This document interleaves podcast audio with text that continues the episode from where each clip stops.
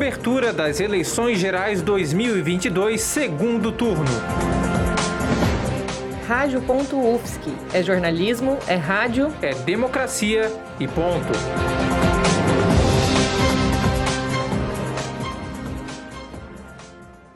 O modo de votar é o mesmo do primeiro turno, com a diferença que haverá apenas dois cargos em disputa: o de governador em apenas 12 estados e o de presidente em todos os estados. As opções de voto serão nessa respectiva ordem: governador e governadora e presidente da República.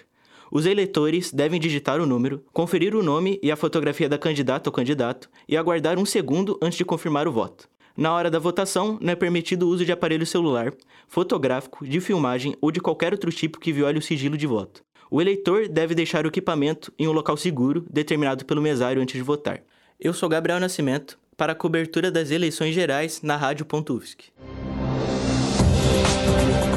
Cobertura das eleições gerais 2022, segundo turno. Rádio.UFSC. É jornalismo, é rádio, é democracia e ponto.